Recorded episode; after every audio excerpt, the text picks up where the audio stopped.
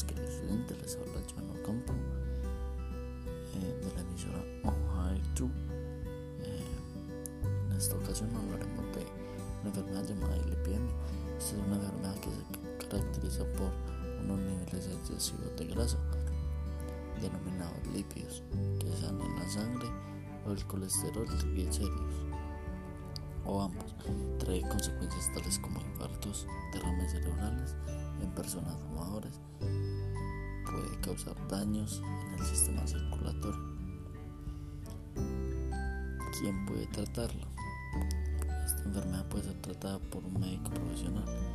Requiere diagnóstico médico, siempre se requiere análisis de diagnóstico médico o estudio de diagnóstico por imagen. Puede ser de tipo crónico, es decir, puede durar años.